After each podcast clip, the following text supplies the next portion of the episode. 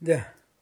Eh, sí, partió. Sí, siendo las 19, 16 del domingo 12 de mayo. De mí, del año 2019, esto es Civil Cinema número 371. En el Día de la Madre. El día, sí, sí, sí. Ah, etcétera. Eh, la- las películas que nos avergüenzan. Y. Esto no es casualidad. Ahora, Matrix tendrá que ver con madre, ¿no? ¡Oh! ¡Oh! ¡Oh! Ya, en, en etimología, chanta para bueno es chanta. Hecha por chantas, bueno, bueno, ese es nuestra, nuestro descubrimiento hoy. Probablemente no, digamos, y viene, Matrix viene de matriz, que puede ser que tenga que ver con madre. Eh, la matriz, digamos, entendemos, la- esta estructura algebraica, qué sé yo, pero... La- las declinaciones femeninas del latín son todas en XX, Ya, las femeninas. chuta. Bueno, en todo caso, esto no estaba pensado cuando en algún momento Ram dijo, ¿sabéis que se cumplen 20 años de que se estrenó de, de Matrix? Eh, ta- Gran película. Sí. Gran película. Nos sacamos el sombrero. Eh, puta. Nuestro recuerdo, nuestro recuerdo ya era bueno. Ya era bueno. Sí. Eh, ambos la vimos en el cine. A mí me tinca que tú la viste antes que yo. Porque yo la, yo la vi muy retrasada. Yo la vi No. ya casi en el corazón del invierno. Esta weá se estrenó acá en Chile. Mira, Matrix se estrenó como tanta película del año 90, importante de 1999. ¿Ya? No se estrenó en una fecha como oscarizable, por ejemplo. Ya. O sea, hay muchas películas de Que no, claro, la película por, por su género no tenía esa pretensión. no, pero no era para eso. Nadie lo esperaba así.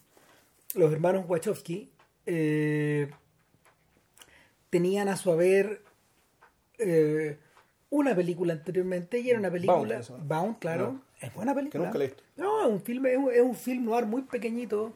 Es la historia, es la historia como se llama de, de una pareja de mujeres que que se ve, se ve, se ve, se ve envuelta en un problema policial o criminal.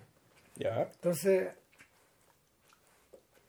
la característica, la característica de ella es que es algo más o menos, o sea, es, es más o menos similar a lo que pasa en Mulholland Drive. Ya. De alguna manera, una es el reflejo de la otra y una se convierte en la pareja de la otra. Ahora, 1996, igual esa weá para, para una película mainstream era, Sí. mm, o sea, igual habría ojos. ¿no? O sea, y, y estos buenos llegaron con muchas pelotas a hacer el filme y el, mi- el misterio, el misterio es cómo Joel Silver, Joel Silver es el productor de Arma Mortal, Ya. cómo Joel Silver creyó en, creyó, ¿cómo se llama? En, en, en ellos para poder, para poder financiarles algo extremadamente caro después de esa película extremadamente barata. Ese es el misterio. Ahora, yo creo que has visto muchas potencialidades en, en el desarrollo de la idea. Cuando estos tipos llegan con, el- con estos tipos que llegan en el fondo ah, con una con una premisa en principio tan básica como la que usa George Lucas para Star Wars, para la primera. En, en principio. Bueno, en realidad hay que decir que... Bueno, el guion es de ellos.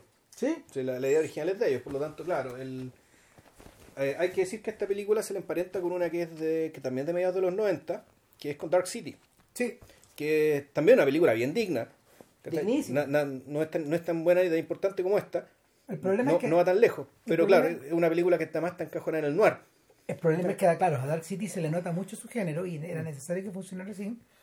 Y lo otro que pasa con Dark City es que. mm, Lo otro que ocurre con Dark City es que sus. Sus ejemplos están muy, a la- están muy a la vista. Es muy Blade Runner. sí. Entonces. mm, ah, eh, ¿Cómo se llama el director? Eh, Alex Proyas, Claro, eh, este, este director. que es británico creo que es, o australiano. es de- No sé, pero él es de, él es de ascendencia griega. De griega, sí. Creo que es griego-australiano, una cuestión así, algo así. Eh, claro. Eh, a Pro ya se le nota de dónde saca, digamos, el material. Eh, mira, para habernos criado a nosotros en un mundo, tú y yo y un montón de otros jóvenes que conocemos en un mundo más o menos cercano al cómic, algunos, algunos leyendo más cómics de superhéroes que, que por lo menos que nosotros dos, digamos, que no- nunca fuimos tan adeptos. Eh, esas premisas, esas premisas en realidad no resultan tan raras. Sin embargo, eh, para el- hay, que, hay que retroceder al corazón de los 90, a un mundo donde en realidad los superhéroes puta, eran retratados en el cine de otra forma, con otras lógicas y con otros intereses. Las películas de superhéroes no se parecían a los cómics de superhéroes. No, y, no, y, no, y no tenían esa intención. Y, y, así fue, así fue, yo creo que hasta principios de los, hasta mediados de los 2000. A ver, pero digámoslo, en los 90, que yo sepa, Superman no existió. Eh, no, pero existía Batman. Existía Batman, pero existía Batman, primero, bueno, básicamente, pero no por ser Batman, en realidad yo me imagino que era fue por, por ser Tim Burton.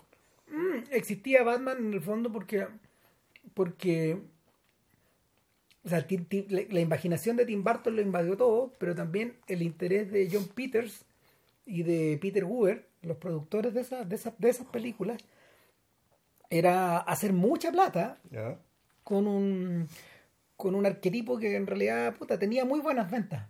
¿Qué pasó? A fines de los 90, la industria del cómic implotó se fue a la cresta.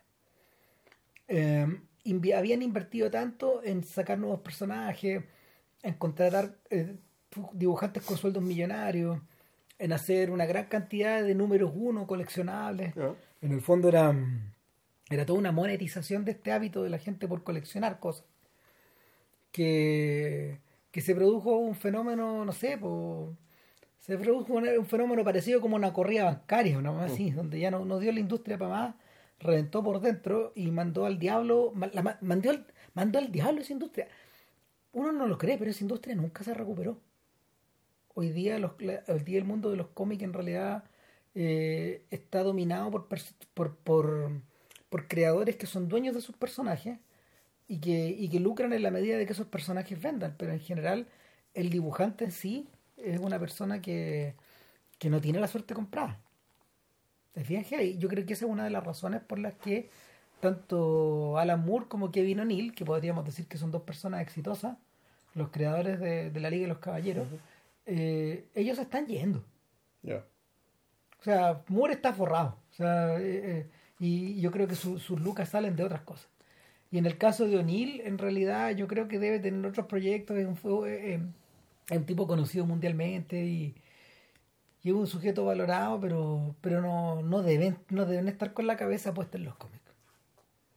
Y, y es por eso que después de... pero ¿por qué no metimos en Matrix por de los cómics? Porque en el fondo, en el fondo, eh, la yo creo que Joel Silver, cuando le venden esta premisa, eh, eh, los, los, Wachowski, él entiende que tiene en sus manos un filme de superhéroes. Ya. O sea, dicho de una manera muy bruta, en el fondo, la forma como de vender la historia en la forma de vender esta historia, él comprende de inmediato que tiene entre sus manos una película de superhéroes. una historia de iniciación. En este caso. Eh, exacto, una historia de iniciación como podría ser la, como, como, como podría ser eh, cualquier cosa sacada de los libros de Joseph Campbell. Es decir, el, el, viaje del héroe, desde el principio hasta el final. Eh, en este caso, el viaje de un elegido, en el fondo, de One. Neo One. One, sí. Claro, las tres letras, etcétera, etcétera. Y, y, el, y lo que sorprende, lo que sorprende de la película en el fondo es lo tremendamente fiel que es a ese viaje. Sin, sin actuar de forma disruptiva de esto. ¿Por qué razón? Porque, por ejemplo, el, los cómics de Marvel, por ejemplo, las películas de Marvel, se pasan un poco, se pasan un poco por la axila en el, viaje al héroe. Ya lo de alguna manera han tratado de variarlo, lo han convertido en una parodia o a ratos lo han, lo han transformado, eh, apoyándose en el, apoyándose, ¿cómo se llama?, en la estructura, de, en esta estructura creada por Stan Lee por, y por Jack Kirby de que, de que sus héroes en realidad son outcasts, son monstruos. Eso es lo innovador mm. de ellos. Eh, pero le, le, le, han podido sacar mucha cuerda a esa weá. Y en ese sentido, en ese sentido por eso engancha también. Sin embargo, en el, en el, caso, en el caso de Matrix, sorprende lo fiel. Eh, ¿A qué nos referimos con esto? Eh, es la historia de un sujeto que tal como Muad'Dib en los libros de en los libros de Duna es un durmiente que debe despertar. Y cuando despierta esta nueva realidad, comienza su viaje. Y el viaje, en el fondo, es el viaje de un elegido a los Sigfrido, que, que está ahí para derrumbar el orden establecido. Es un orden eh, que en rigor eh, parece, pero no es. Es un orden de lo aparente. Y en el fondo este castillo de naipes es el que este elegido de Juan derrumba al final. Ahora, las alusiones expresas que hay dentro de la película no son no son tan clásicas, sino que son más bien son más no sé, puedo decir más pop, No, pero son son irónicamente es- aluden a Dorothy y aluden- y aluden a Alice. sí, Alice el País de las Maravillas y a la Dorothy de, del Mago de Oz. Es decir, al hecho de que el viaje del héroe, y aquí está, y por eso, bueno, el, punto de por qué la fidelidad respecto al viaje del héroe puede ser tan, tan completa y tan diáfana, es porque no se necesita hacerle ningún cambio. ¿Y por qué no se necesita hacerle ningún cambio? Porque la premisa de todo lo que está en torno a ese viaje es, es- fascinante. Y ahí está yo creo que el verdadero atractivo, el verdadero atractivo y lo, hace, lo, lo que es verdaderamente revolucionario de esta película. No tanto en términos de la premisa misma, sino No. de las potencial, potencialidades visuales que ellas te permiten generar. claro. Entonces, la, es una película que entra, naturalmente entra por la vista, que ya desde el principio, en la escena, cuando una mujer de, con traje negro, digamos, ¿cachai? como Irma Beb, como la, como la la- Lady de los, de los Avengers Como originales. la digamos. Tubela, como la Viuda Negra hoy, día. No, y la ¿cómo se llamaba la, el personaje de los Vengadores? La de Diana Mm, Rigg, digamos. Sí, como- sí. Como Miss Peel. Miss Peel. Claro, con ese traje que efectivamente empieza a hacerle un quita las balas, ¿cachai? Y, y, y, eso ya en el minuto 2 de la película, ¿cachai? Tú decís, ya, bueno, aquí estamos viendo lo que nunca antes se había hecho.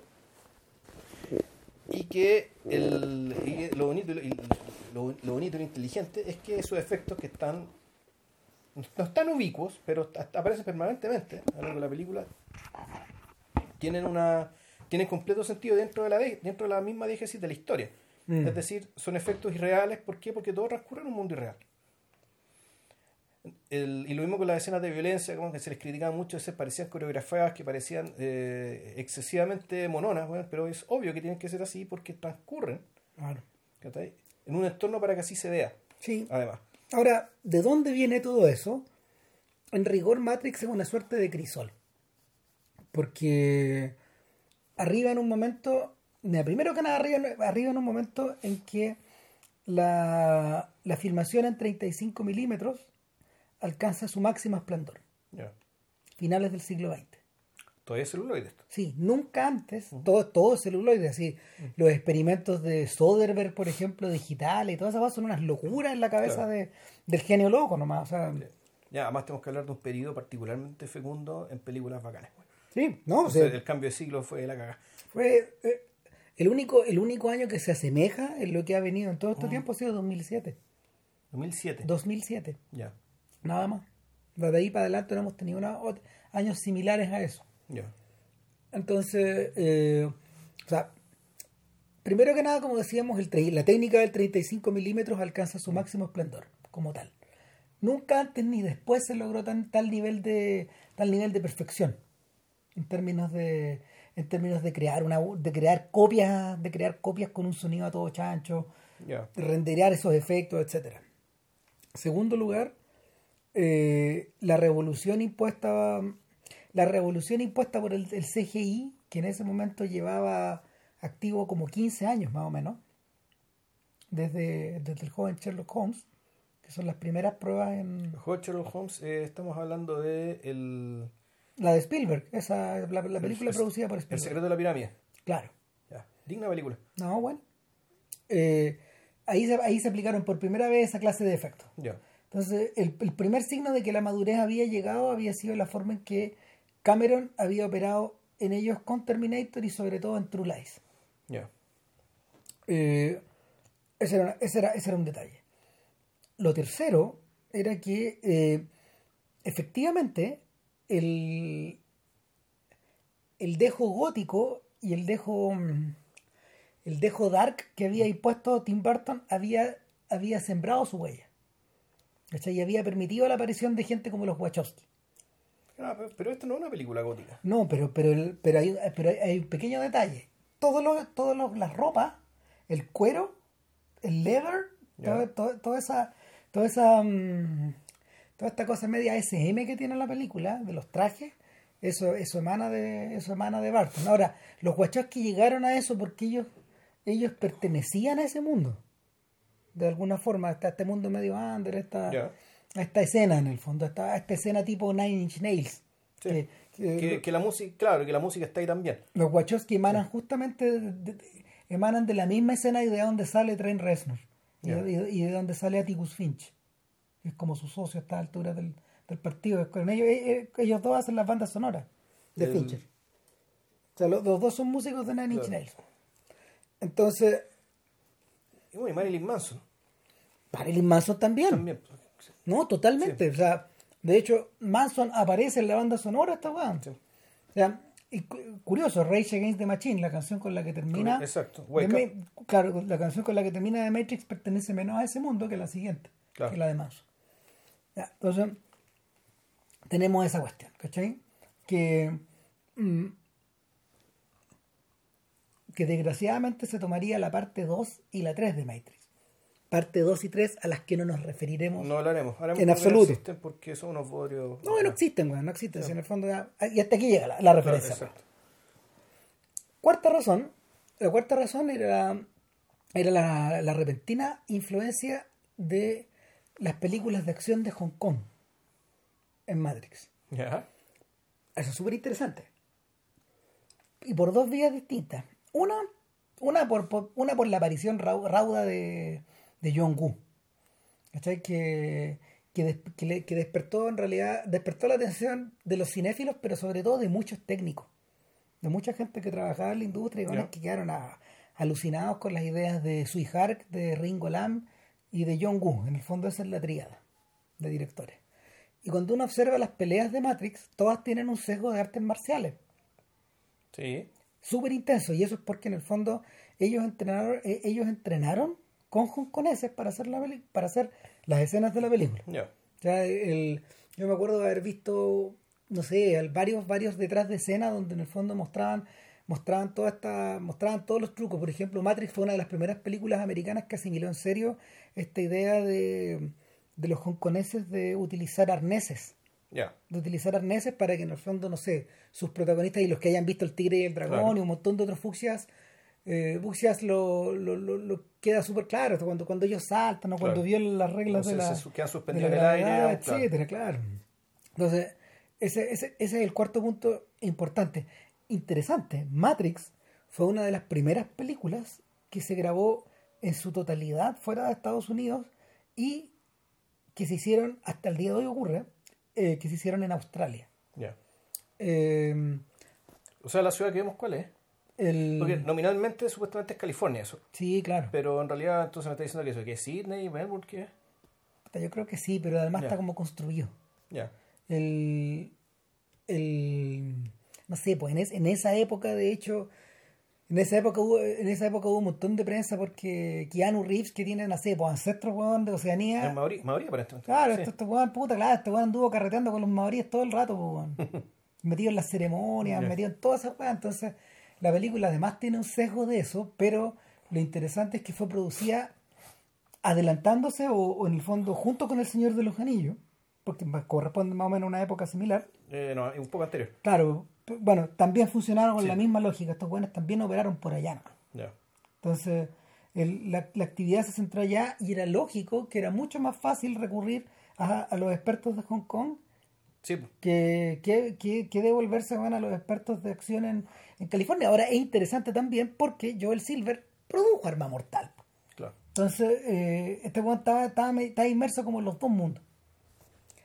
Eh, y de, bueno, en parte de todo eso, de todo eso, eh, ya ha obtenido una buena mezcla y más encima de eso está, el- está todo este dejo como el dejo del género. Da- detalles del sci-fi, detalles de, mm, del cyberpunk, Sí. detalles del noir, etcétera. O sea, el, el cyberpunk y el noir es- en realidad son aderezos, ¿cachai? Porque claro. en rigor, esta es una película de ciencia ficción.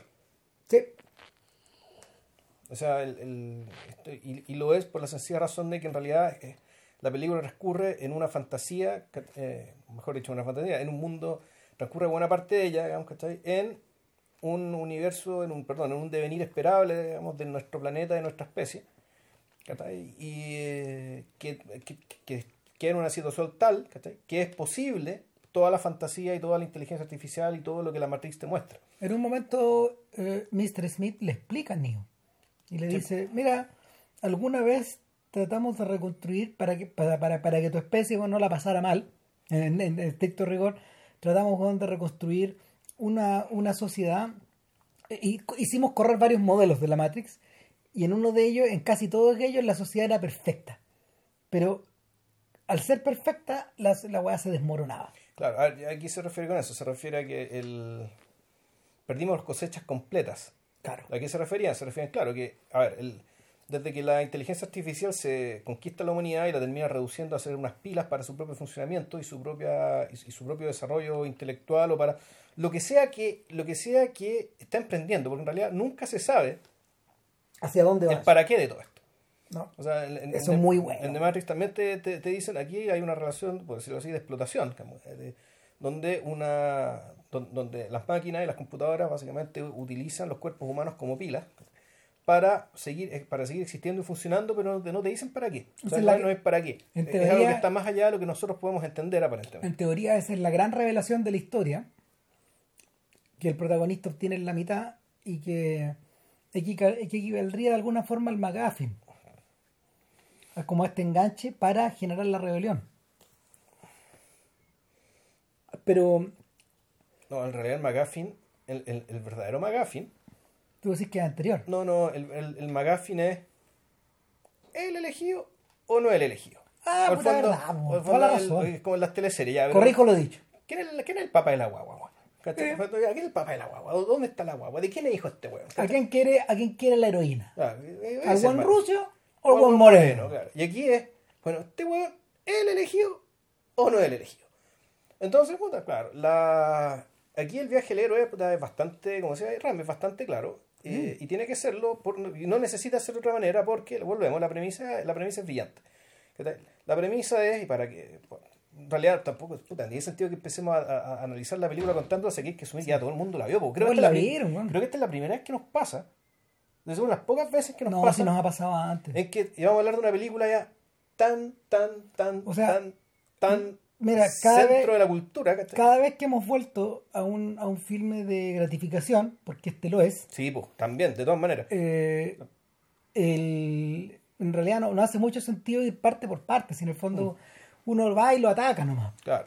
Responde a esta idea de que si lo veía en el cable, aunque esta guaya no gira mucho en el cable y aunque ya Tampoco, nadie... tampoco está en Netflix, No, pues, si es el otro problema, o sea, Mm. que ya nadie se preocupe de esa wea, digamos. pero aprovechen de bajarla antes de que aprueben el, el, el Transpacífico, weón, que Ah, el, otro, el otro día yo iba en la, iba en la micro ¿eh? y se subió un rapero a todos.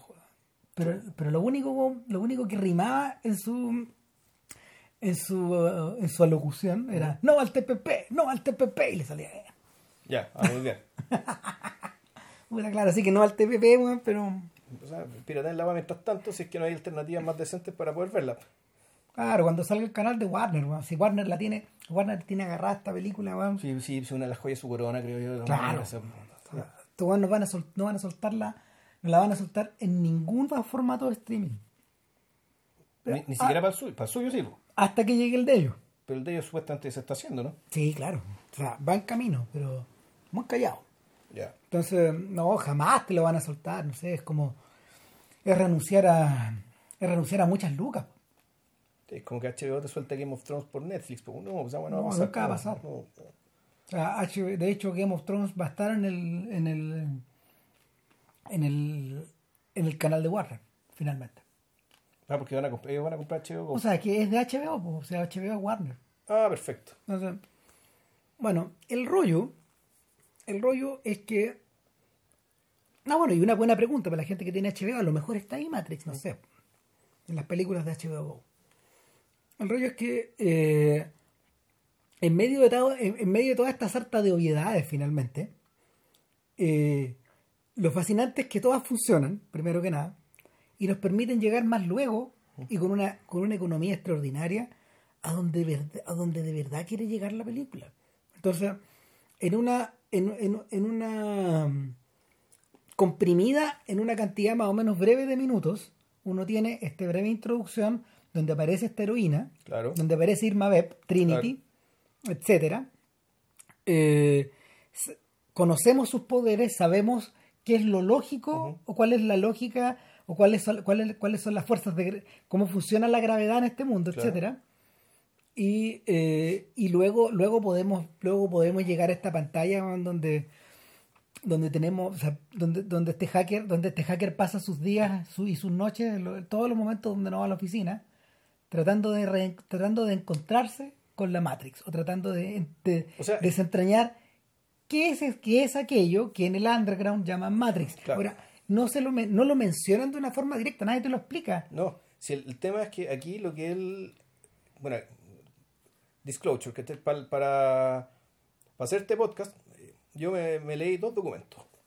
Uno de Slavoj Žižek, Eso lo más o leí menos también. contemporáneo, y otro de Hubert Dreyfus, que es un neurocientífico o un cientista cognitivo, y con ensayos que fueron escritos más o menos en la época en que salió la película. Un poquito tiempo después, como en Poquito después, 2003. 2000, 2000, 2003. digamos. El punto es que hay fenómenos que han salido de hay fenómenos que han salido de no necesariamente de la película Matrix, pero sí de, la- de las sensaciones inherentes ¿cachai? Eh, detrás y que ellos no alcanzaron a ver, o que están alcanzando a ver y que nosotros sí estamos viendo ahora. Como por ejemplo, el, en los movimientos eh, puta, nocivamente contraculturales respecto de ciertas cosas, ciertos conocimientos y ciertos avances puta, científicos, tecnológicos, culturales que se dan por sentado y que estos buenos empiezan a decir, no, no, no, no, esto en fondo esto es parte de la matriz, es decir, esto es parte de un engaño. Entonces ahí tenía los antivacunas, tenía los terraplanistas, bueno, que está, el, la, la sospecha inherente que está detrás de la Matrix acerca de, bueno, cuán real es nuestra realidad, o dicho de otra manera, cuán auténtica es nuestra experiencia dentro de esta realidad.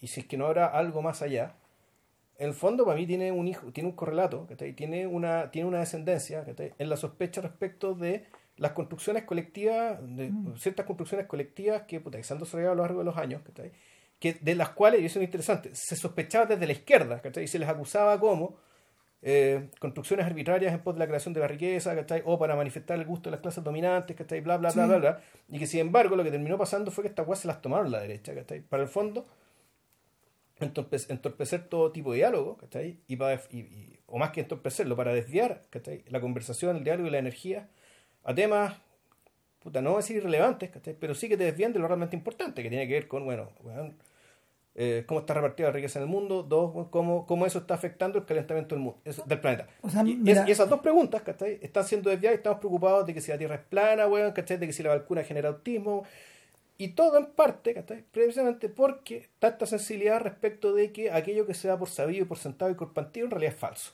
Claro, Mar- eh, el universo de Matrix habita una realidad conspiratorial. Una que en realidad uno puede rastrear a mediados de los 70 Digamos, y de antes, bueno.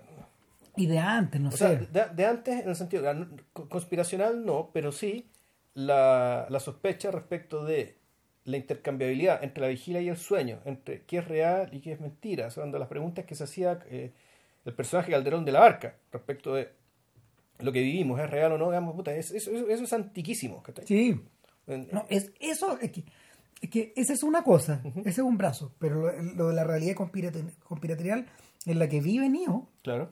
Este mundo, esa es otra cosa. Ahora, en él se juntan estas dos en él, en él se juntan estas dos corrientes, porque hoy día nos resulta completamente natural que este weón aparezca eh, bajo la figura de un hacker, por ejemplo, que lo es, o bajo la figura de un superusuario de internet, que también lo es, pero a eso hay que agregar esta, esta sensación de que este es un sujeto que pare- pasa conectado todo en todo momento de su vida. Sí. Eh, y ahí, ahí, va, ahí, ahí vamos a lo, a lo que a lo que apuntaba JP de que hay ciertas cosas que ya se están viendo. O sea, no sé, pues, ustedes, eh, no sé si ustedes tienen eh, activado el este, este panel de aviso del celular de cuántas cuántas horas estuviste en internet en los dispositivos, en los dispositivos que tenéis conectados. Pero claro, pues, ahí, ahí por ejemplo, no sé, pues las advertencias que me llegan, weón, son mejor ni las menciono. weón. Entonces, el punto es que, claro, hoy día, un, hoy día un personaje como Neo, eh, puta, más bien está en el lado de la normalidad que en el lado de la excepción. Sí. En sus niveles de, en sus niveles de, de interconexión o de, conectavi- o de conectividad, etcétera. Ahora, La película parece sugerir, al, muy al principio, de que por culpa, por culpa de esa hiperconectividad, este sujeto, igual que el Quijote, se le fundió el cerebro. Muy al principio. ¿Cachai? Cuando tú lo veis, cuando tú lo veis, Juan, despertar, Juan, en el, en el, o sea, porque la- el primer momento en que lo vemos es que este Juan, este Juan despierta en su escritorio. Mm. Sí. Es como que estuviera despertando de un sueño. Y lo, lo segundo que le ocurre es que entre la, eh, lo segundo que le ocurre es que después de no sé, pues después de entregar el pedido como quien como, como quien te como quien te vende droga a, a unos sujetos que unos sujetos cyberpunk que les están golpeando la puerta y que después se lo llevan carreteando en el fondo. Eh, después de eso, eh, después de que le llega el aviso de que tiene que seguir al conejo blanco en el fondo, igual que Alicia, Claro. eh, viene, viene, viene una escena extremadamente económica de Neo en la pega después de llegar. Pues, y, Claro. y, y- Algunos se lo putean por llegar tarde. claro, y, y ahí la película se interconecta de, inmediato con Fight Club, Ya. al tiro. Exacto. Fight Club estaba siendo postproducida en ese momento, en el momento del estreno. Fight Club fue estrenada a finales de noviembre Mm. de, de 1999. Entonces, el, el, el asunto es que eh, este personaje, en conflicto en el trabajo, en conflicto en el hogar, en conflicto en la red, eh, es rápidamente es rápidamente cooptado por esta célula prototerrorista que, que en el fondo el- lo que pasa es que la palabra en conflicto, yo creo que el conflicto con la pega sí. Su, la relación, lo que pasa con la red y lo que pasa con el resto es que este es un personaje en que, eh, que tiene la sensación, o tiene una sensación profunda que le dice que algo no funciona. O mejor dicho, de que aquí hay una fractura, hay una brecha. Como Ah. diría Bacán, en algún momento est- está lo real. Y no sabemos lo que es, pero está. Claro, no necesita, no necesita de que Tyler Durden le diga esas cosas. Claro. Sino que. Como lo intuye, intuye Sí. que algo está mal y en realidad lo que él hace el, y, su, y el tiempo que pasa en el computador no es que esté viendo porno, bueno, está haciendo apuestas, está- no, no, está buscando. está investigando. Está investigando y, y, y él sospecha que o la brecha está en lo real, la, la brecha está en los computadores o, los o, o en, o en esa red, digamos, infinita, esta red infinita de conocimiento compartido que es el Internet, eh, está la información para entender cuál es la brecha, qué es lo que falla, qué es lo que falta, qué es lo, qué es lo que no parece tener sentido, qué es lo que eh, genera una discontinuidad respecto a la experiencia cotidiana. Claro, la diferencia que se establece, por ejemplo, con estas clásicas películas de hackers, con DNE o con una guay que se llamaba Hackers, que no era tan mala en la época. Pero Eso con, eso Claro. con Angelina Jolie, ¿no? Claro, es que, bueno, todas esas, todas esas vivían, todas esas se colgaban de la, de la premisa conspiratorial, por un lado, pero eh, configuraban un mundo donde la gente estaba de alguna forma repartida en células. Claro. ¿Cachai? Y había, había una buena cantidad de había una buena cantidad de, de células dando vueltas, etcétera Y bueno, ahí a eso tenéis que sumar, por ejemplo, no sé, estas películas tipo Misión Imposible que incluyen a un weón que es así en los equipos. No, siempre tiene que haber uno, ¿cachai? Si en el fondo son los ojos y oídos, ¿cachai? En un, en un, en otro frente. En el fondo la red es otro frente. Claro, ahora, Aquí, aquí en cambio, y, y esto, esto, esto es eh, interesante, como, como la película te... y, Dado, dado que no hay que, no hay, no hay que hacer spoiler ni nada, digamos, porque esto es obvio. Dado que la película efectivamente, la verdad, es mejor dicho, la verdad estaba fuera de los computadores, pero, el, pero al mismo tiempo, toda la verdad que conocías era computacional. Claro. Por lo tanto, ahí está dada vuelta la, la ecuación. está dada la, la ecuación y por lo tanto un hacker o alguien que se mete muy profundamente en el mundo de la web, en el fondo él está accediendo al lenguaje de los dioses. ¿ya? Eh, y lo está entendiendo. ¿Qué es lo que pasaba, qué es lo que pasaba en Dark City, por ejemplo? En Dark City, eh, Proyas y compañía habían creado esta ficción. Dark City había sido estrenada, no sé, tres años antes, dos años antes, ante la inopia absoluta, pues. Dark City fue uno de los primeros éxitos del DVD, Claro, se convirtió en película de culto. en- el de la era sí. del DVD. Entonces, eh, justo en el momento en que Matrix está siendo estrenada. O sea, y, y ahí, puta, nos faltó quien, nos faltó quien dijera, bueno, este, esta es, es una versión más cool, más rockera, Claro, más cara. más cara que la otra. Eh, Ahora, no sé, hay, hay una- hay grandes diferencias. Lo que sí pasaba es que el detective de Dark City, tal como le ocurría a Deckard en, en Blade Runner, descubría que detrás de esta realidad que él creía, eh, de- de- detrás de este mundo que él veía en el caos, pero de- con cierto orden dentro de ese caos, eh, hay una hay una especie como de orden primordial que está moviendo Claro. el cubo Rubik. Literalmente en el caso Claro. de en el caso de Dark City hubo el cubo. Pero en este caso la realidad sigue siendo la misma. Lo que pasa es que lo que él no sabe es que esa realidad es manipulada, digamos, por una especie de coro de, de extraterrestres ¿cachai? que está metido, digamos, en el, en el centro del mundo, por decirlo, por decirlo así. ¿cachai? Pero la realidad sigue siendo la misma. Sí, lo que pasa es que es, es- es manipulada, digamos, de una manera tal que eh, es, en los intersticios que hay entre el sueño y la vigilia. Claro, Dark City en ese sentido es tributaria de Brasil, por ejemplo. Sí, se parece más a Brasil, de hecho. Sí, claro. Sí. O sea, de- de- yo creo que en eso está pensando Proyas. Mm. El- la influencia de Brasil fue tan grande Mm. en medio de todas estas juegas que, que este es uno de los bracitos que se estiró hasta los 90. Pero mm, eh, lo, lo que, lo que le ocurría a este protagonista, ¿cómo cuál era? Elías Cotea, no, no. No, el protagonista es Rufus Sewell, si mal Es. Rufus igual. Lo que le ocurría a Sewell en, la, en, en el filme es que finalmente cuando llegaba al borde de este mundo, literalmente al borde, porque llega un Sí. punto en que llega un punto en que él observe las estrellas, Sí, weón. po. Eh, cuando llega al, cuando llega al borde de este mundo, eh, puta, es imposible seguir más allá. La, la, la, la reali- su realidad de hecho está limitada Claro. está limitada y no, el- no hay escapatoria posible, tal como ocurre en Brasil.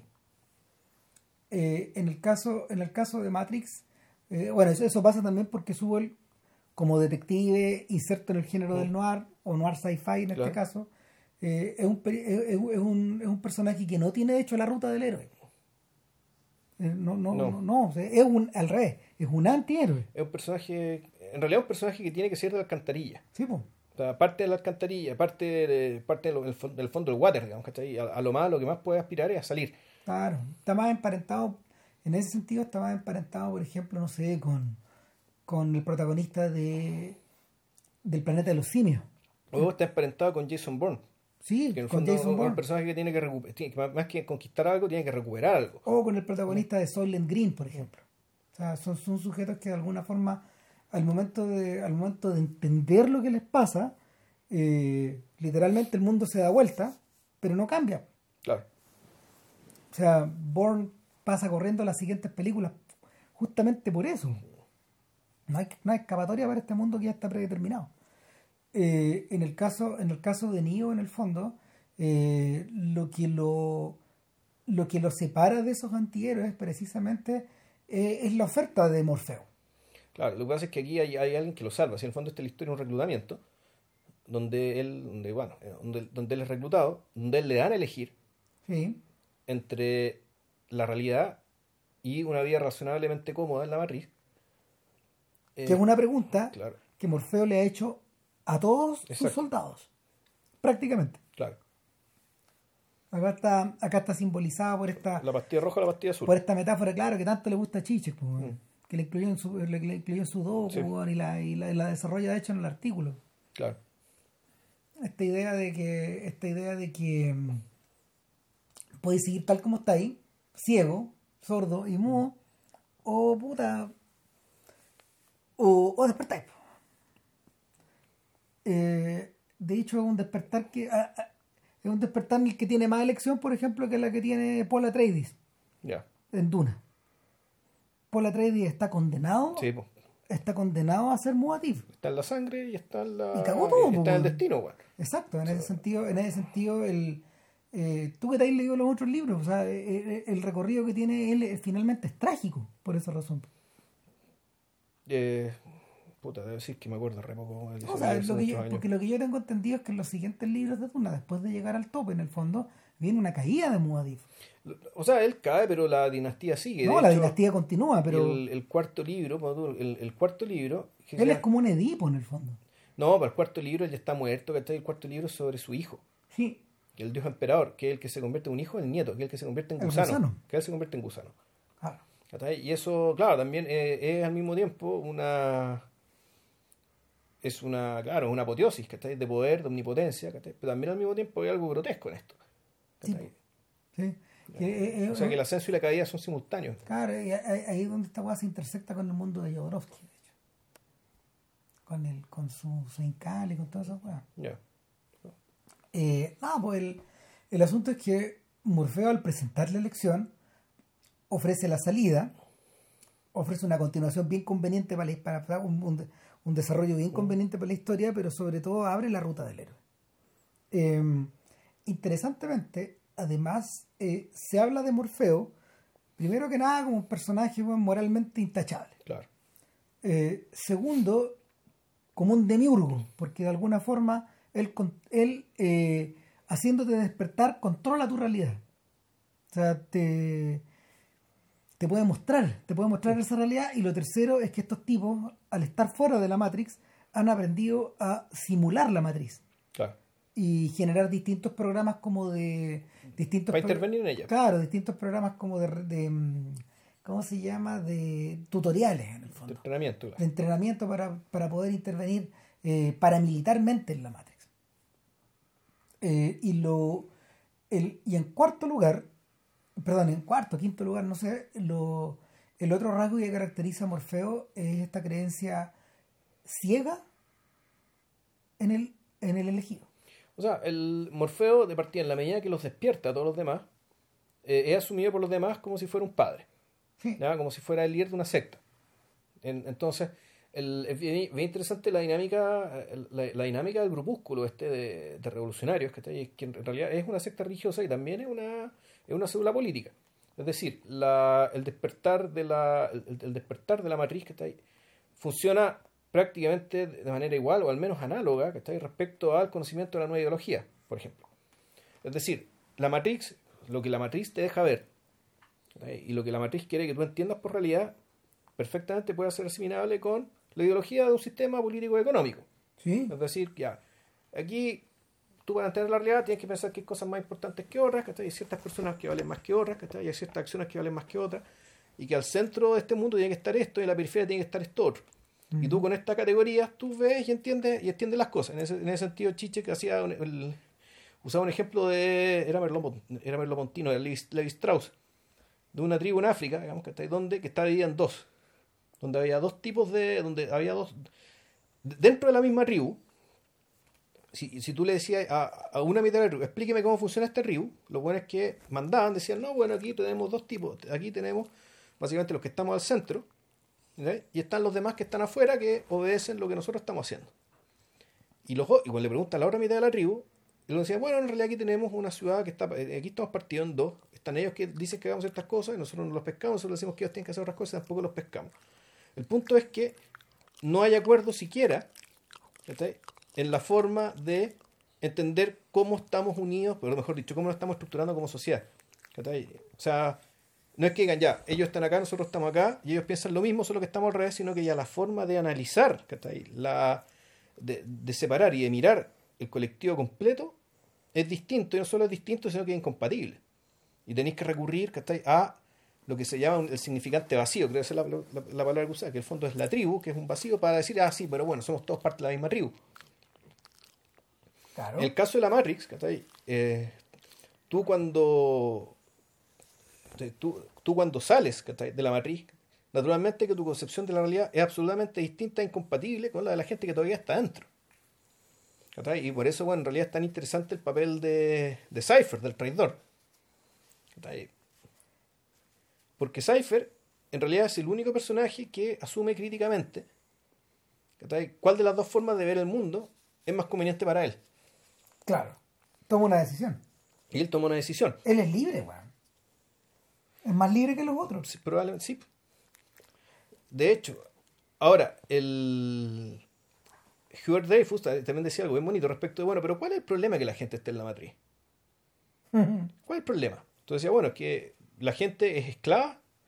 Bueno, en rigor, sus cuerpos efectivamente son pilas, son baterías, pero ellos no son sus cuerpos. Las personas que están en la matriz son las personas que están en la matriz, que están viviendo en la matriz, que están experienciando ¿verdad? el hecho de vivir en una sociedad que funciona más o menos bien, la que trabajan, ¿cachai? que carretean. Puta, hay, hay, hay triunfo y hay miseria. Hay de todo Hay sentido del drama, toda toda la la Entonces, y decía, bueno, el, alguien podría decir que éticamente, cuando, cuando tú matabas a alguien en la matriz, como en la- en la matriz estaba tu mente y mataban tu mente, también se moría tu cuerpo. Por lo tanto, estar matando gente en la matriz es, es, es moralmente incorrecto porque además estás asesinando a las personas ¿cachai?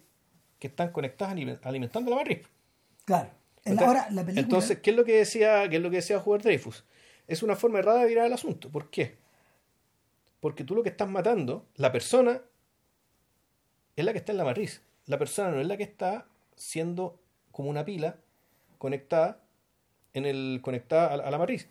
Ese es un cuerpo. Es un contenedor. Es un cuerpo de una persona. Pero la persona, con sus creencias, sus valores, sus acciones, sus decisiones, están en la matriz misma. Y no solo eso, la matriz misma sí les da, la, sí les da a todos la opción de, eh, en el fondo, de vivir como si estuvieran viviendo en una sociedad normal, tomando decisiones, actuando libremente. Ellos son libres en la matriz. De hecho, esa es la tragedia de Cypher. Ellos son libres en la matriz. no soporta estar afuera, no soporta, no soporta, no soporta estar en ese, mm, ¿cómo se llama? En ese en ese barco que tiene como 150 años. Claro, en esos jalatas, que está, tiene que estar arrancando. De Comer esa pulpa nutritiva, que le da a estos huevones, ¿cachai? Eh, entonces, pero entonces, ¿cuál es la respuesta que Hubert Dreyfus? Es que, si bien, claro, los humanos somos libres en la matriz, somos libres hasta, hasta cierto punto. ¿Por qué? Porque lo que nos define como humanos es incluso es romper con esa libertad también. Es romper con las formas de vida que nos hemos dado y cada cierto tiempo echarla al suelo y realmente abrirnos a otro mundo. Claro. La solución, la solución a la que habían llegado las máquinas de, que, controlaban, que controlaban la matriz era agregar miseria. Era agregar desigualdad. Lo, que pasa es que era. Lo que pasaba es que yo creo que, creo que eso no lo dice Smith directamente. Cuando dice que se perdieron cosechas completas, cuando el cuando en el fondo crearon una, una matriz, ¿cachai? Que, donde todos eran iguales. Donde todos eran iguales y eran felices, ¿cachai? Es que lo que ocurre es que cuando la, las circunstancias están dadas para que todos sean felices, sin embargo la gente igual no es feliz por alguna razón, eh, la gente termina suicidándose, ¿cachai? ¿Por qué? Porque el problema soy yo. Es como el experimento social este que se hizo que en un pueblo de Estados Unidos empezaron, el diario empezó a publicar puras buenas noticias. Claro. Y por la misma razón que también es que aumenta los suicidios en primavera. Que cuando la vida parece florecer, y la gente sin embargo siente que no está floreciendo, es porque, claro, el problema soy yo. Y esto, y esto se acaba, esto se acaba conmigo. En, de ahí, de ahí me parece que el tema este de la, de, de, la granja, digamos, de, gente feliz, pero mira, pero ahí es interesante. El Chichek se va por otro punto respecto, pero bueno, ¿por qué entonces? Es una otra pregunta que uno podría hacerse. ¿Por qué? ¿Por qué estos buenos decidieron que la matriz generara una realidad compartida y no crear una realidad individual para cada uno de los individuos? Porque yo me acuerdo, no sé te acordás que había un capítulo de la dimensión desconocida, si mal no recuerdo, en que tú en una cápsula, ¿cachai? Cuando tenías que hacer viajes muy largos, eh, tú podías elegir qué fantasía querías. Con, con, un, con algo parecido a la realidad virtual. Pues, hablando de la dimensión desconocida del año 80. Claro. Entonces, pero claro, una fantasía individual tuya, donde tú interactúas solamente con con proyecciones, eh, no, no primero con, con, proyecciones, sino con, puras figuras falsas. Bueno, yo creo que desde el punto de vista, desde el punto de vista operativo, esa weá representaba un problema. ¿Ya? Porque la pila iba a consumir iba a consumir para sí más energía de la que de la que la matriz estaba dispuesta a, a compartir o a dar en el fondo. Eh, bueno no sé no creo porque en el fondo la energía pero es que así el sistema más complejo. El no sé yo creo que hay una, una la teoría de Chiche que es la siguiente él dice no una en el fondo, tal vez sería demasiado costoso crear una fantasía tan compleja hecha para cada, individuo. Ya. Bueno, consume muchos recursos. Eh, eso puede ser por una parte. La teoría de Chiche que es que necesitamos una. Eh, él, es raro, es raro él, él, dice que la, la Matrix en realidad no es que se alimente de la energía, él se alimenta de la energía liberada por el goce. Sin embargo, ah, él, sin embargo, él al menos que recuerdo en el texto, en ninguna parte hace el vínculo entre que, por qué el goce habría ser más auténtico en una matriz donde la realidad es compartida. O sea, que yo, que yo recuerde, ese, ese argumento él no lo. Pero eso, eso, eso ese es un argumento lacaniano. Bueno, obviamente, pues, viniendo donde viene. Claro. Pero, la, la, película la hace más corta en ese sentido. O sea, eh, el la, hace más corta porque necesita llegar a necesita llegar a su punto más rápido. Sin embargo, sin embargo, es en los intersticios, es en los intersticios donde la película no donde no se mete, de hecho, donde, donde parece, donde parece dejar más, donde parece dejar más rango para la, para, para la propia especulación. Y por lo mismo la película se vuelve más ambigua y más rica. Sí, claro. No, claro, si por algo, bueno, puta, estas tremendas cabezas, ¿cachai? Se dedicaron a, a- le dedicaron páginas y páginas y páginas, bueno, ¿cachai? A los a los enigmas, ya claro, y a las preguntas, eh, y a las preguntas que, que dejaban ciertas decisiones de la película que podrían ser arbitrarias, podrían ser consideradas funcionales, ¿cachai? Para, para lo que quería lograr. Ahora la pregunta es, ¿qué es lo que quería lograr la película? ¿Cachai? Porque la película claramente no quiere ser otra película de acción más, no quiere No. ser una película de superhéroes más. No, la habría, pero si, si, si, si así fuera, los Wachowski de verdad la habrían hecho corta. O sea, la habría- la habrían. Puta. O a lo mejor uno podría decir, no, en el fondo lo que hicieron los Wachowski se mandaron una, una, una, una gran Nolan antes de Nolan. Es decir, darle mucho tiempo a explicarte la premisa, ¿cachai? Con toda su complejidad, ¿cachai? Puta, con toda su originalidad también. En el fondo y contarte, y contarte una, una historia nueva. O sea, en el fondo, Inception es un descolgado de esto. Probablemente sí. No es más que eso. sí. O sea, a mí me resulta un descolgado. Con, que- con todo el respeto que merece Inception. no, ¿en qué claro, me resulta fascinante, weón, pero eh, a mí me da la sensación de que, a mí me da la sensación de que a Chinchek, de hecho, parte de lo que le interesa de la Matrix es específicamente la proyección de la realidad en la, en la, en la conciencia de estas pilas humanas. Eh, eh, es el- ¿A qué voy? Que esta proyección de esta realidad o esta mm, o esta suerte como de mundo virtual que habitan, de, de mundo VR en el que habitan, eh, es una metáfora, es una metáfora eh, primero la ideología, ya, ya lo Sí, ya lo no, dijimos, primero sí. la ideología, Sí. Pero en segundo, en, segundo, en segundo lugar es una súper buena metáfora de, em, de la experiencia audiovisual, Ya. de la experiencia cognitiva audiovisual, ¿cachai? Que, que apunta a ser, que apunta a ser eh, una experiencia de hipnosis en cierta medida, una experiencia que está más o menos ligada a las lógicas del sueño, y en tercer lugar una experiencia nar- narrativa Ya. con, con- con- con- donde haya estructuras narrativas o que tú interpretas de forma narrativa. Entonces, puta, eh, a Chichek yo creo que también le tiene que haber fascinado que eh, la realidad en la que en la, en la realidad que se vive en la matriz se parece a la de una película, Sí. que va corriendo permanentemente 24 horas al día. Eh, si damos el siguiente salto y pasamos a nuestra década, en el fondo, el- es la narrativa que la gente trata de adoptar en sus respectivos perfiles de redes sociales. La narrativa que ellos imponen para sí mismos en Facebook, la narrativa que puta, un, tuitero impone para sí en Twitter, o que literalmente la gente proyecta a través de sus historias de Instagram Sí. y sus fotos O de Instagram. ahí claro, ahí pero ahí la pregunta es si fondo, pero ahí la narrativa no es el fin, el yo creo que es el medio para otra cosa, es el medio para la marca. Sí, Es está decir, ligado con eso. Está ligado con eso, fondo hacer de ti mismo una una, una marca, un, un ente, ¿cachai? Que, eh, un, un ente que encarna ciertos valores que lo hacen atractivo, deseable y envidiable. Bueno, pero Y eso tienes que alimentarlo permanentemente con esto que decís tú, con esta entre comillas que podría llamarse la narrativa. Pero recuerda que eso es lo que quiere Cypher, weón, cuando le dice, weón, puta, weón, hace tanto tiempo que no he probado uno de estos bistecs, weón. O sea, nada, lo mismo que sea irreal, es. No, pues que es real. Es que es por eso digo, no, tú tú sí. dices es. ¿cachai? Sí. Y lo otro que dice, weón, puta, a ver, quiero tener hartas lucas, una mina rica. ¿Sabes qué? Me gustaría ser famoso, weón. Y ahí el weón cierra el círculo. Claro. O sea, Cypher, weón, cuando vuelva a la matriz, quiere además ser famoso. Me Sí. gustaría ser como, sí, una persona famosa. Claro. Entonces, el mismo, ya, el mismo está pensando en términos de su marca, en términos de ser Cypher.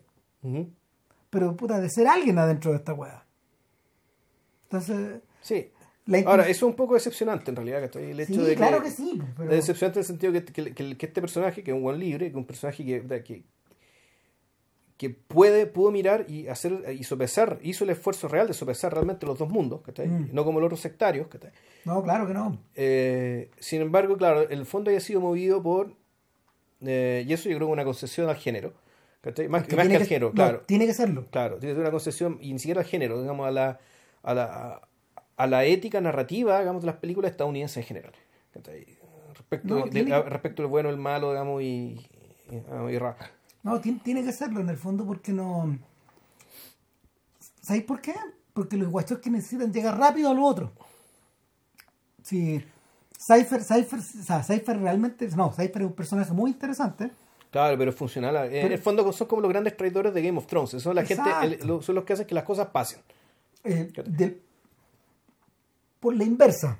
O sea, es la gente que en el fondo, cuando, cuando los, antagonismos están bien definidos y los campos están bien definidos, para que se produzca el quiebre tiene que haber traición. Claro, mira, por, por la inversa, un Cypher desarrollado hasta sus últimas consecuencias es Walter White. Ya. O sea, y, y finalmente, man, para poder desarrollarlo como se debía, la serie tenía que ser sobre él. Sobre él, claro. Sobre él en sus múltiples facetas. Y ahí, ahí los weones empujan, empujan, empujan nomás. Ahí no hay viaje del héroe posible que Sí, valga. pero no es comparable. ¿Por qué? No es comparable una razón bien sencilla. En el fondo, Walter White no le, nunca le debió lealtad a nadie. Y él mismo, Tampoco. O sea, es que él mismo, el- esa lealtad, el- al revés, uno podría incluso pensar que por ser leal a sí mismo, es que terminó haciendo lo que hizo, porque al final descubrió que la weá le gustaba. mm. Y, y esa es como el- la gran revelación que hace al final, cuando habla con, con Skylar, decía, no me, no me engañes, esto lo hice. No lo hice por ustedes, No, no me engañes, que hiciste por la familia, que se, no, No, lo hice por mí. Esta weá me gusta. Esta weá me gustaba. Esta era weá- bueno en esta weá. Esta weá me sentía sentir poderoso, ¿cachai? Mm. Bueno, capaz. Eh, y claro, lo triste es que también él era, él era un buen profesor, ¿cachai? Un y era papá. capaz, un buen papá, y sin embargo no obtenía nada por eso. ¿cachai? Por esto otra weá así. no había pago, no había admiración, no había sensación de, No hay sensación de logro, de ¿cachai? En el logro, claro, de, de haber llegado. pues. Mm. El... No, acá en, Matrix, en Matrix no hay tiempo para esta weá. La, la película, la película es, es curioso, la película va igual de rápido que sus imágenes. Mm. Eh, siento que la única persona que tiene tiempo para reflexionar, aparte de Cypher, es Trinity. Ya.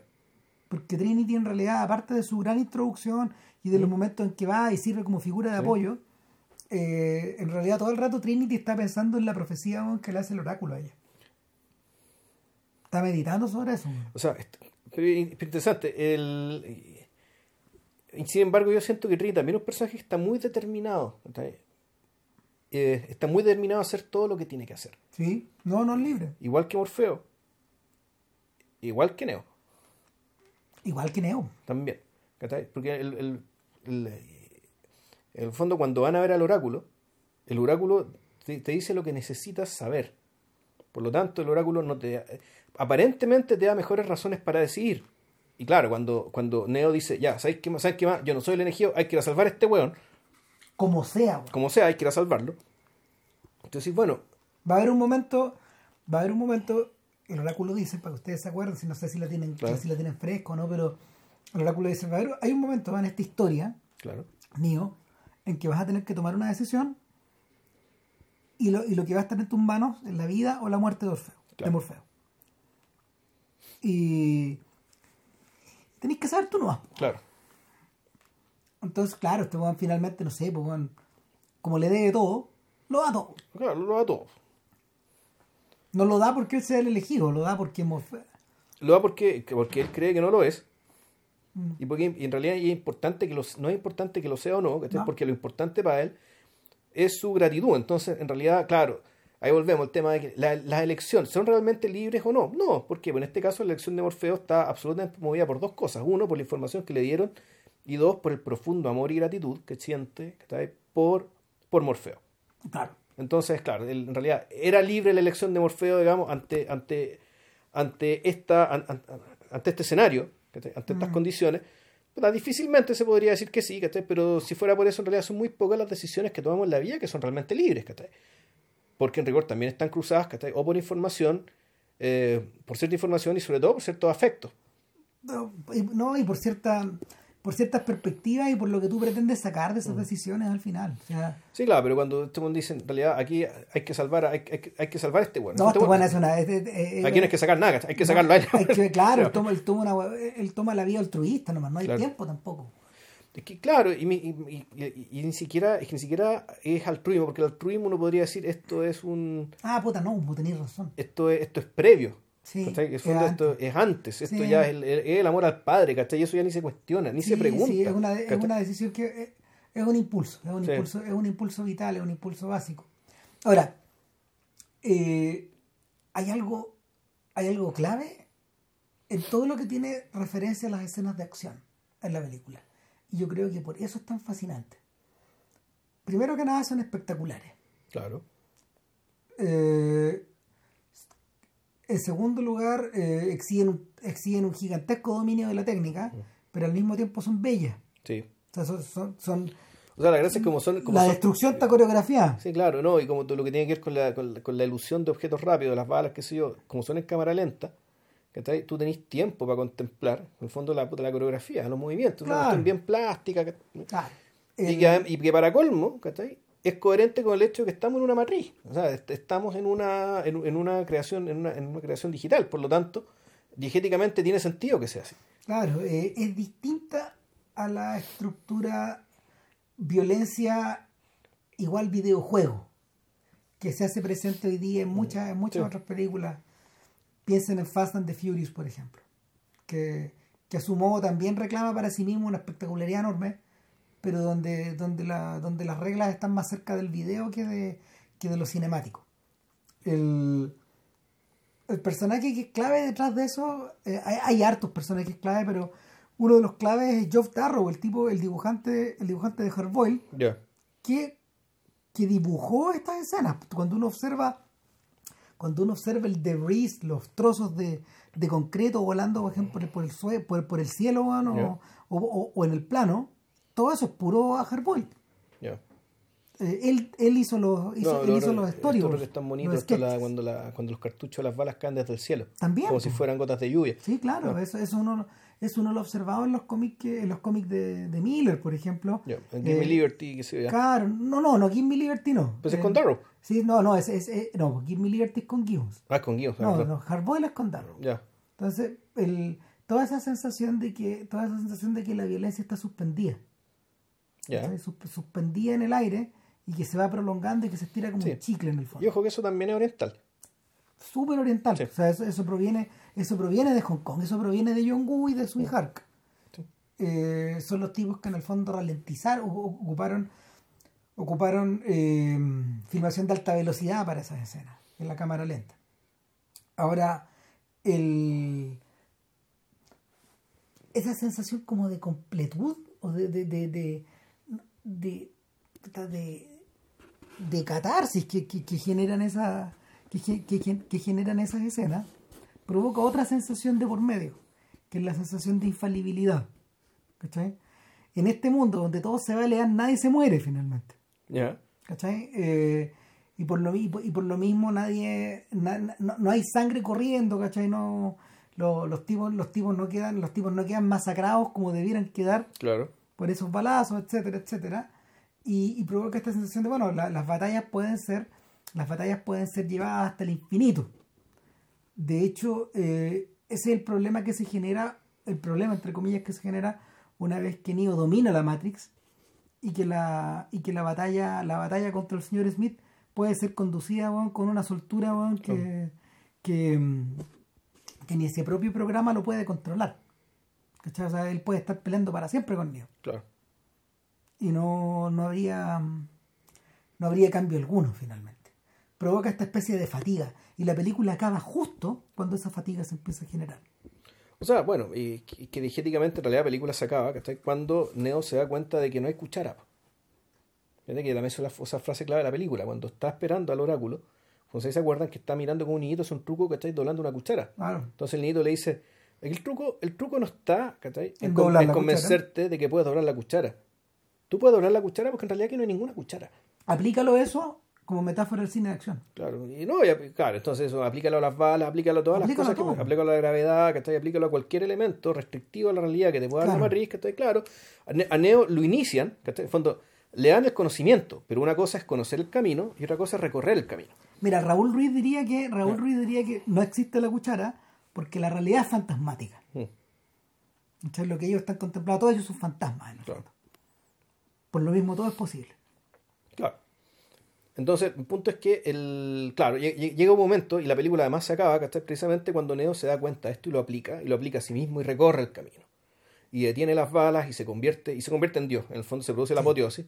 Los testigos, la gente que ya salió, ve a través de los unos y los ceros, ¿cachai? Que te cuentan la historia de lo que está pasando. Claro, es- la gran imagen icónica de la película es el contraplano. Claro. Una vez que detienen las balas, las balas caen, y vemos lo que está viendo Neo. Claro. Y Neo ya no está viendo la, ya no está viendo la realidad fantasmática, la realidad cinematográfica Ve, ve el lenguaje de los dioses. que hemos estado ¿cachai? contemplando durante dos horas y algo, sino que claro, ve, a los- Ve el lenguaje de los dioses, ve el ve 1 la y los matriz, 0. pues, ve la matriz que está corriendo. Ve los 1 y los 0 y, y, y eso, eso, es- esos 1 y 0, también lo están viendo los demás, ¿cachai? pero, no, pero ve- lo, lo leen en una pantalla, realmente el- siendo leídos como datos que corren, no como no con, no con la forma del mundo, ¿cachai? dibujando unos y ceros. No sé si me entiendo, pero cuando vean la película se van a dar cuenta inmediato de qué se trata esto. No, claro, no, si no, pues, pues, ese, ese, ese, ese es el momento definitivo. Claro. Claro, entonces ahí lo que pasa después, ya para, y para, para- y después ya para reforzar el punto, efectivamente Neo ya domina tanto el espacio que se mete dentro del agente Smith, digamos, lo destruye ¿no? desde adentro, y porque en el fondo ya, ya también lo entendió, lo entendió todo, en el fondo entendió todo el sentido de la realidad, lo- y no solo lo entendió, sino que además la puede manipular, Mm. y la puede alterar, la puede destruir, digamos, y efectivamente eso lo convierte en el elegido. Ahora, antes de acabar, o si es que no va a acabar, Hay, hay, hay otro detalle, ¿eh? no, hay un detalle importantísimo de esta película, ¿cachai? Que también refuerza el punto de Hitchcock respecto de que la película es tan buena como su malo. Entonces aquí hay que sacarse el sombrero eso con, con Hugo Weaving, ¿cachai? Sí. Que el, el actor australiano, este, este Sí, australiano, porque claro, él, con, la- con las pocas líneas, ¿cachai? Que le dan, ¿cachai? Y con su rostro tan expresivo que tiene, bueno, te arma, El personaje completo. te arma un- te arma un personaje muy completo, no vamos a decir querible, pero un personaje inolvidable, eh, y que es puta, una, una, una- que es una muy buena némesis eh, de, toda la, de toda la patrulla, no solo de Neo, digamos, sino de, todo, de, de toda la célula. Sí, no, en el fondo, en el fondo él es la cara de la matriz. Claro, No, no, el- la película, la película es muy hábil en eso. No nos necesita, no necesita hacerse cargo de, no necesita un mastermind, no necesita, no necesita un, un némesis para Morfeo, en el sentido de Claro. otro, de otro demiurgo. claro, o sea, de alguien del el jefe de la gente Smith. Ah, no voy a, no vamos, no. ¿Dónde se equivocan los guachos aquí en las que vienen? Es que precisamente atribuyen esos roles. Lo que pasa es que, bueno, es que hay un tema también y que es muy criticable y que se le ha criticado a- ahora ponte tú al a Game of Thrones y que también está en el corazón del Señor de los Anillos, cuál es que tú al mal lo destruyes, ¿cachai? Eh, destruyendo su centro. Y que dicho de otra manera es una que es una, una relectura respecto al viejo mito, del mito del laberinto. Es decir, que tú Sí. para llegar al centro del laberinto, puta, te puedes perder, te puedes morir, te dar 500 vueltas. Pero una vez que llegas al centro, la salida es directa. Es una línea recta. Entonces, claro, de los Anillos en el fondo es eso. Tú llegas al corazón del laberinto, que destruye el anillo en tal lugar, en tal lugar, llegas al centro del laberinto y una vez que lo destruyes, ¿cachai? ¡Uf! se cae todo, todo, todo cae con él, ¿cachai? Diste, llegaste con el centro del mal, destruiste el centro del mal con el mal irradia, ¿cachai? Una vez que diste con el centro del mal, todo el mal que está con él se cae. En el fondo, saliste del laberinto por la línea recta. Claro, con, Game que- of Thrones y con la muerte del, del, del, Rey de la Noche, fue la misma weá, ¿cachai? Con la diferencia que el, laber- el- el centro del laberinto vino hacia ti. Porque él también quería destruir el otro centro del laberinto, que vendría a ser Bran, la memoria humana. El, y claro, resulta que llegas al centro del laberinto, o mejor dicho, el, centro del laberinto llega hacia ti, logras destruirlo y la salida es directa. ¿cachai? Aquí, en cambio, aquí no hay tal cosa. No sabemos cuál es el centro del laberinto. no es necesario. No, no es que sea necesario, puede ser que esta estructura no puede ser un laberinto. Ah, La estructura de la matriz es una, mu- es una estructura que funciona de otra manera, ¿cachai? Son, no sé, porque son como estos, lo- lo- se usa esto la- de los rizomas, ¿cachai? O estas como celulitas que están conectadas unos con otros, ¿cachai? Donde no Mira, hay lo un único, centro, que alcanza- lo único que alcanzamos a saber eso es el momento en que Smith se saca su intercomunicador y le dice, cortemos esta weá, a Morfeo. Yo quiero salir de aquí. Yo me quiero ir de esta wea. Me quiero ir de esta weá. Me tienen, me tienen trabajando acá. Nunca dice yo quiero ir a tal o cual lado. Claro. No, me tienen trabajando acá y he llegado a detestar el olor de ustedes. el, el- el- el hedor, el, el- el hedor, cacha, po, en la matriz. Claro, que es un hedor ficticio. Claro, Él no tiene como leer el, olor- el olor real de los humanos. Claro. Eh, O puede ser que sí. O puede ser que sí, bueno, he llegado a detectar la esencia de lo humano. Me cargan, weón. Claro. Y me quiero ir, weón. Terminado esta guapa por irme, weón. O sea, eh, ¿hacia dónde? Poco importa. No weón. importa. O sea, a su manera el weón también tiene un problema con el laberinto. Es que O no, probablemente, no hay no, laberinto. probablemente él sí tiene un problema con el laberinto, porque él determ- Loco, no hay laberinto. No, no, pues, pero al revés. El señor Smith sí, sí se figura la realidad Sí, como un como laberinto. laberinto, claro. Claro, porque una vez que llegue a Zion, se va a echar a todos estos huevones y la salida es directa. Exacto. Y se acaba. Para él sí, para él sí es un laberinto. Sí. Es interesante. Claro. ¿Cachai? En, cambio, pues, para pa Neo no, cuando, cuando Neo agarra el teléfono al final y empieza a sonar Rage, Rage por detrás, weón. Claro. Ahí lo que tiene que hacer es básicamente empezar a convencer a los hueones uno por uno. Eh, puta, lo han hecho los apóstoles, pues, ¿cachai? ¿Eh? Eso es lo que viene. Sí, claro. eh, Lo hecho los apóstoles o el siglo XX comunista, ¿cachai? Pues, Eso es. básicamente. y- Eh, y- eso es y- lo que viene. Y muy bonito eso que dice. Nosotros queremos liberar a esta gente, pero mientras no lo hagamos, tenemos que verlo a todos como enemigos. Lo habían dicho antes. lo- lo- lo lo habían dicen dicho tal antes, cual, claro. weón. Sí, pues. Sí. Cualquiera es un potencial agente. Exacto. De hecho, la película nuevamente es muy económica porque estos programas pueden infectar las conciencias de estas personas y la figura que ellos reflejan en la matriz se convierte en el agente. Claro. Y por lo mismo, cualquiera es Gestapo.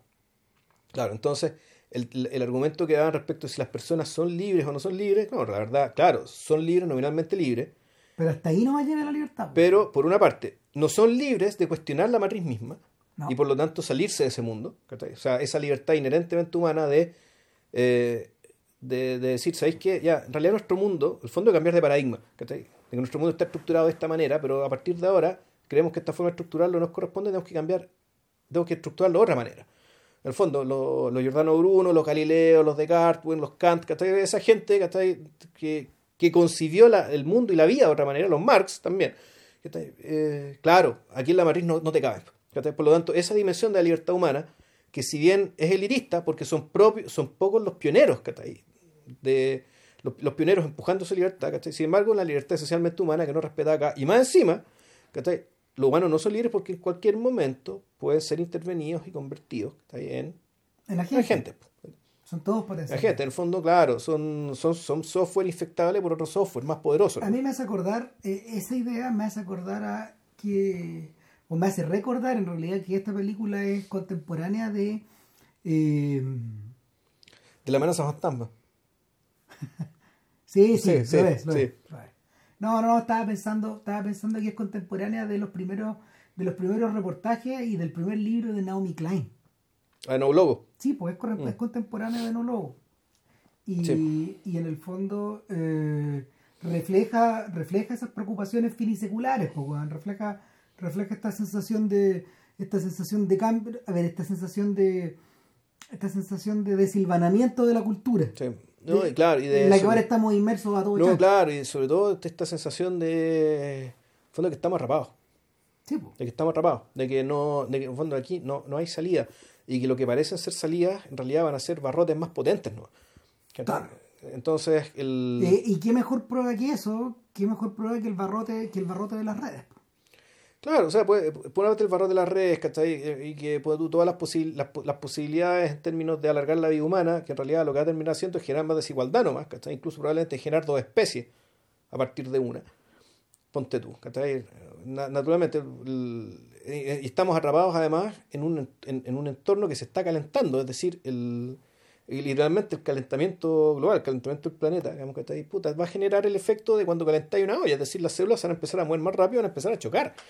¿Cachai? Y por lo tanto, la velocidad de las partículas moviéndose, digamos, sobre este calor se va a encontrar con los límites más, más, más rápidos. Entonces la sensación de enclaustramiento y de, y de, y, de- de- encierro ¿cachai? Va a aumentar. Y para colmo, ¿cachai? y esto también lo dice Zizek, ¿cachai? El... volvemos, desde la misma ficción nos encontramos con superhéroes, cataclismos, weón, ¿cachai? Tu, tu, que puede caer, cualquier cagada, pero es impensable pensar que se cae el capitalismo. O sea, ni siquiera en los Juegos del Hambre, ¿cachai? Dice, si es, una, so- si- si- es una sociedad capitalista, no democrática, no hay democracia liberal, pero sigue, sigue- siendo una sociedad capitalista mu- movida por las corporaciones. Es decir, La el- advertencia, la advertencia al final de esa, de esa película que parece tan inofensiva es tremenda, weón. O sea, el, y eso es lo triste, ¿cachai? La, estas películas, volvemos, hacen advertencias, supuestamente se ponen de cierto lado, ¿cachai? Hacen un claim. eh, al, puta, son tomadas como grandes artefactos de entretenimiento, dejan la inquietud en la cabeza de ciertas personas, ¿cachai? Pero claro, la, bueno, vamos, la cosa llega hasta ahí. Mm. Eh, una cosa que es muy interesante es que sinceramente yo siento que en los 20 años que han transcurrido de, de Matrix no ha aparecido una no ha aparecido una eh, un símil del mismo tamaño. No. No, Eh, porque en el fondo, claro, las películas de Nolan apuntan a, a, un- a- hacia otra cosa que, que además me- más funciona un conflicto privado. Sí. ¿Cachai? Son películas Y- acerca del cerebro, como, Acerca como- cerebro como del- diría cualquier. Claro, y, el- y puta también, vienen, vienen emparentadas con, vienen emparentadas con los mitos, ¿cachai? Claro. Y- O sea, pero mira, siendo películas respetables. Mira, pu- punto uno, a ver, punto uno, película, a ver, un, un universo como el de Barton, que, que contenía, que contenía, eh, que contenía el embrión, el, el embrión de, de elementos contraculturales de una forma bien intensa, eh, declinó hacia el conservadurismo. El- Siempre fue conservador. y, y- pues sí, pero degeneró hacia ese. Ya. Eh, en el caso en el caso de Nolan en el caso de Nolan Nolan tal como tal como JP decía recién en el fondo es una pregunta acerca del self El self. Y además, volvemos, preocupados por encontrar nuevas historias. Creo que está preocupado de eso. Claro. en el caso de Cameron por ejemplo eh, yo creo yo creo que a Dick no le interesa nada pero No. yo creo que Cameron se ha dedicado yo creo que Cameron se ha dedicado a eh, cons- o sea lo, lo único que hemos sabido desde entonces es Avatar y en el fondo quién lo quiera Avatar ya dijimos, era un show, que eso era un- una vitrina para, para, para mostrar tecnología. era una vitrina era una vitrina tecnológica que estaba que estaba eh, motivada no sé por, por causas su, su, su, su viaje del héroe tenía que ver con explotación eh, explotación ¿Mm? Sí. minera eh, Eh, con ecología, con, ecología, con el, el entendimiento con el otro, y sin embargo, con, con la con la presencia de la mujer como un personaje Claro. muy fuerte etcétera pero todo eso todo eso es pura chaya era, un, ¿eh? pa- era un pastiche tan insulso, ¿cachai? Que además, alguien lo tiraba en Twitter el otro día. ¿Qué importancia ha tenido Avatar en la cultura? Pico. ¿Qué referencia ha tenido? ¿Quién la ha Pico, copiado? Nada, güey. Diciendo que una película más vista en la historia, sea la paradoja de una película más vista en la historia, y que sin embargo, su impacto cultural es nulo. ¿Cachai? En ese sentido, el Señor de los Anillos le saca la cresta. Claro. Le saca la cresta. Y Matrix ni hablar. Mm. Ni hablar. ahora si tú me preguntas yo creo que a la larga Matrix ha sido más influyente que el Señor de los Anillos Puta, es que bueno, ahí depende, porque el Señor de los Anillos su, da la naturaleza de su género, digamos, ¿cachai? Puta, efectivamente, el, las películas que han seguido en el género, efectivamente las han copiado y las han copiado mucho. sí han sido bien fecundos ha sido, ha sido bien fecundo en ese lado, pero claro, el, el Matrix, en cambio. El, que, que además hace preguntas más radicales, pues bueno. Claro. El Señor de los Anillos, además, digámoslo, como película, una película que es muy buena, pero depende del libro Y es muy fiel, claro, de, de, de, de un libro, de una, de una preocupación en un contexto básicamente de guerra mundial. Mm. Que, que, que ahí, para eso fue escrito. Y en Es ese del contexto siglo XX, escrito. es, pues. es del siglo XX. Es del siglo XX, pensando en el gran conflicto del siglo XX.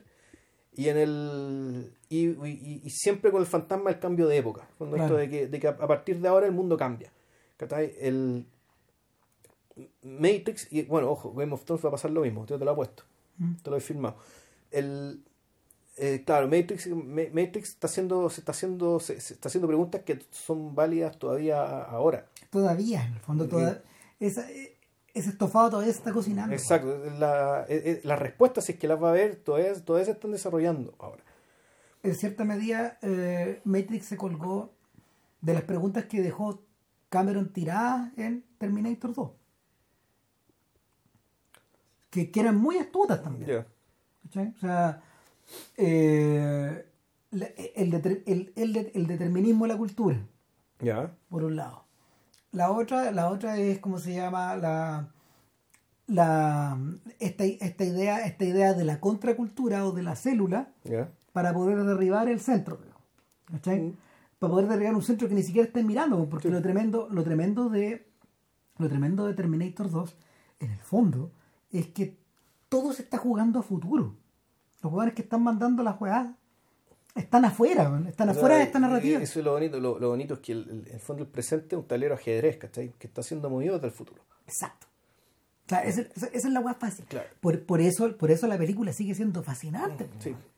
Pero me parece que el, eh, ese es un truco en ese sentido. Esta película más deudora, no sé, volver al futuro. ¿cachai? que es como es que, que, que, esa, pre- que, que, la- que esa premisa, digamos, ¿cachai? Cambiando, el- cambiando el género.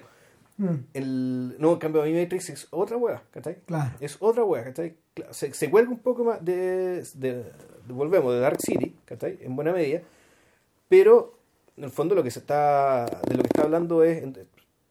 son dos o tres cosas que, que, todavía, que, que todavía son válidas. Uno, el poder de la ideología. Mm. ¿cachai? O sea, el, el poder de la ideología, en el fondo, la- y casi la omnipotencia de la ideología. Es decir, cómo, podéis, cómo, cómo ¿cachai? Ver, teniéndolo al frente, cómo puedes ver haciendo como que ya no está, ¿cachai? Porque siempre está. Claro, el, en, la, en la trilogía del Capitán América de. Marvel, eh, los tipos daban con los tipos daban con algo similar en la medida de que el Capitán América tenía que enfrentarse bueno, a su villano clásico de los cómics, que era Hydra. ¿Ya? Y en el fondo, la lógica, Vilche no la ha visto, por eso la estoy explicando un poco. En el fondo. Hazla eh, corta, no me interesa mucho. no, no, no, en el fondo Hydra, en el fondo Hydra son los nazis. Ah, ya. ¿Cachai? Eso es, así lo diseñó Lee con Ya, Simon. con- No son los comunistas, son los nazis. No, son los nazis, son los nazis. En el fondo, el Capitán América combatía al Red Skull, que era nazi, tenía, tenía la insignia, toda la weá. O sea, el desparpajo de esa weá era que en esa época, de la Segunda Guerra Mundial, estos weones peleaban contra Hitler. Claro. Esa es una weá. Ahora, en la segunda película, que, que, que en realidad que en realidad probablemente es el mejor filme de Marvel, o sea, más allá de que a uno le guste más una que otra weá, digamos, lo que se planteaba era que eh, la moderna CIA, que era SHIELD, donde trabajaba Nick Fury, era Hydra también. Ah, chuta. Y fue, Hydra- fue Hydra todo el rato, siempre. Siempre fue Hydra. ¿Cachai? Eh, los jugadores que diseñaron al Capitán América, los jugadores que despertaron al Capitán América, todos fueron Hydra siempre. El- eh, es una versión chiquitita, minu- minúscula de los tres días del cóndor. Y, y la y, y- y por lo, y por lo mismo, por lo mismo, ¿cómo se llama? la el, el- este, este personaje que era este personaje que, que era este superhéroe, esta marca, finalmente este elegido, porque eso es, es eso es Steve Rogers, eh, es un personaje que está condenado a, a estar en los márgenes y actuar desde el margen.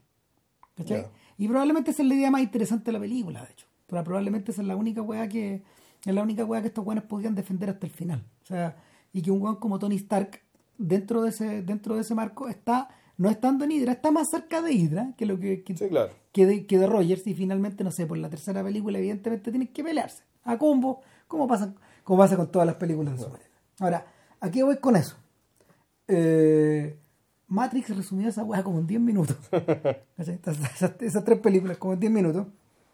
Y no siento, no siento que los superhéroes, pese a todo lo machacona que, que ha sido esta cultura, a, a, a esta ida y estas vueltas, a estos millones recaudados, a millones de personas comprando entradas, etcétera, no siento que ninguna de esas putas películas a, Se ha acercado siquiera. a ser tan de superhéroes ¿Ya? como el final de Matrix. Es que volvemos, que el final de. Es que bueno, de parte hay, hay un tema. Las- todas estas películas de Marvel, ¿cachai? El. Sí, son de superhéroes en la medida que aquí tenemos un panteón de superhéroes. O sea, en fondo aquí el modelo del Olimpo. Sí, claro, son los ¿Cachai? Aquí en cambio en Neo no, pues fue- el buen ya en las segundas películas el buen anda de sotana, pues. Sí, ¿Cachai? El buen es Dios nomás. po. The only one. Sí, es es, uno, ¿cachai? Es uno, por lo tanto, el, eso ya lo separa de este otro modelo. Pues este otro modelo, veamos, es uno entre muchos, donde cada uno tiene sus distintos, sus, sus- sus Claro. distintas características, weón, ¿cachai? Y ta. El- la, la solución que los Wachowski encontraron para continuar la weá no era mala, en teoría. Era en el fondo, era en el fondo las grietas de esta, de, las grietas de este uno, Ya. lo que había dentro. Sin embargo, sin embargo, se fueron a la concha de su madre. Ah, no, ahí el Uber Dreyfus decía, bueno, aquí lo que yo espero para las siguientes películas es que, en el fondo, el que lo que te dicen como, como, como, como el- The Real World tampoco sea tan real. Que también sea una proyección y que la salida hacia el mundo, hacia el mundo realmente nuevo, siempre está abierta hacia otros lugares. Puta, puta. Que- ¿Por qué no lo contrataron como guionista, weón? Pues, Claro. la película, yo creo que él te está planteando una película infilmable. Bueno, no, lo que está- O una puesta en abismo infinita Sí, que no, te termina, se termina no- disolviendo. No, es tan distinto. Bueno, yo creo que, yo creo que la O respuesta. sea, N- Nolan, es que el fondo, No- Nolan cuando hace Inception, ¿cachai? Está un Piensa en poco apostando en eso, Sí, ¿cachai? claro. en, en las, O sea, en estas capas. Tenéis dos direcciones. Mm. Una es la dirección que apuesta Nolan, a la de las capas, en el fondo. A la de las capas y a la de la simultaneidad, man, y a la de.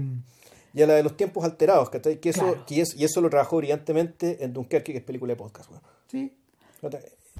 Ahora, por otro lado, la otra solución es la de Palahniuk, Fincher, Pitt y compañía. ¿Ya?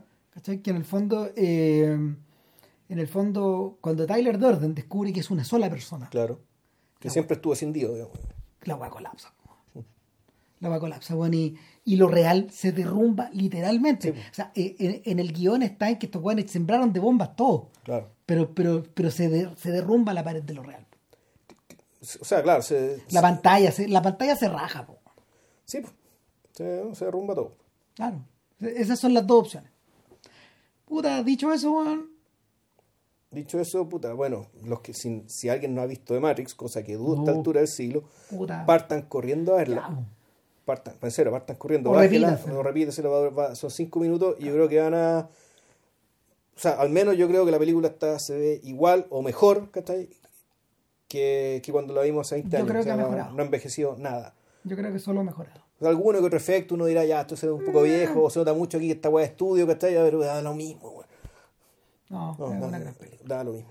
Eh, nada, para la próxima Para semana, La próxima semana vamos con Satoshi Kon. el cine de Satoshi Kon. Claro, ahí vamos a ver si es que nos, nos inclinamos por una o, O por o habla- otra, o- o por las, o hablamos las cuatro nuevas secas, Ahí, tenemos que ver. Pero Pero- sería este, este, este dibujante de, de anime, este Eso. director de anime. Eso, que estén muy bien, cuídense. Chao. Chao.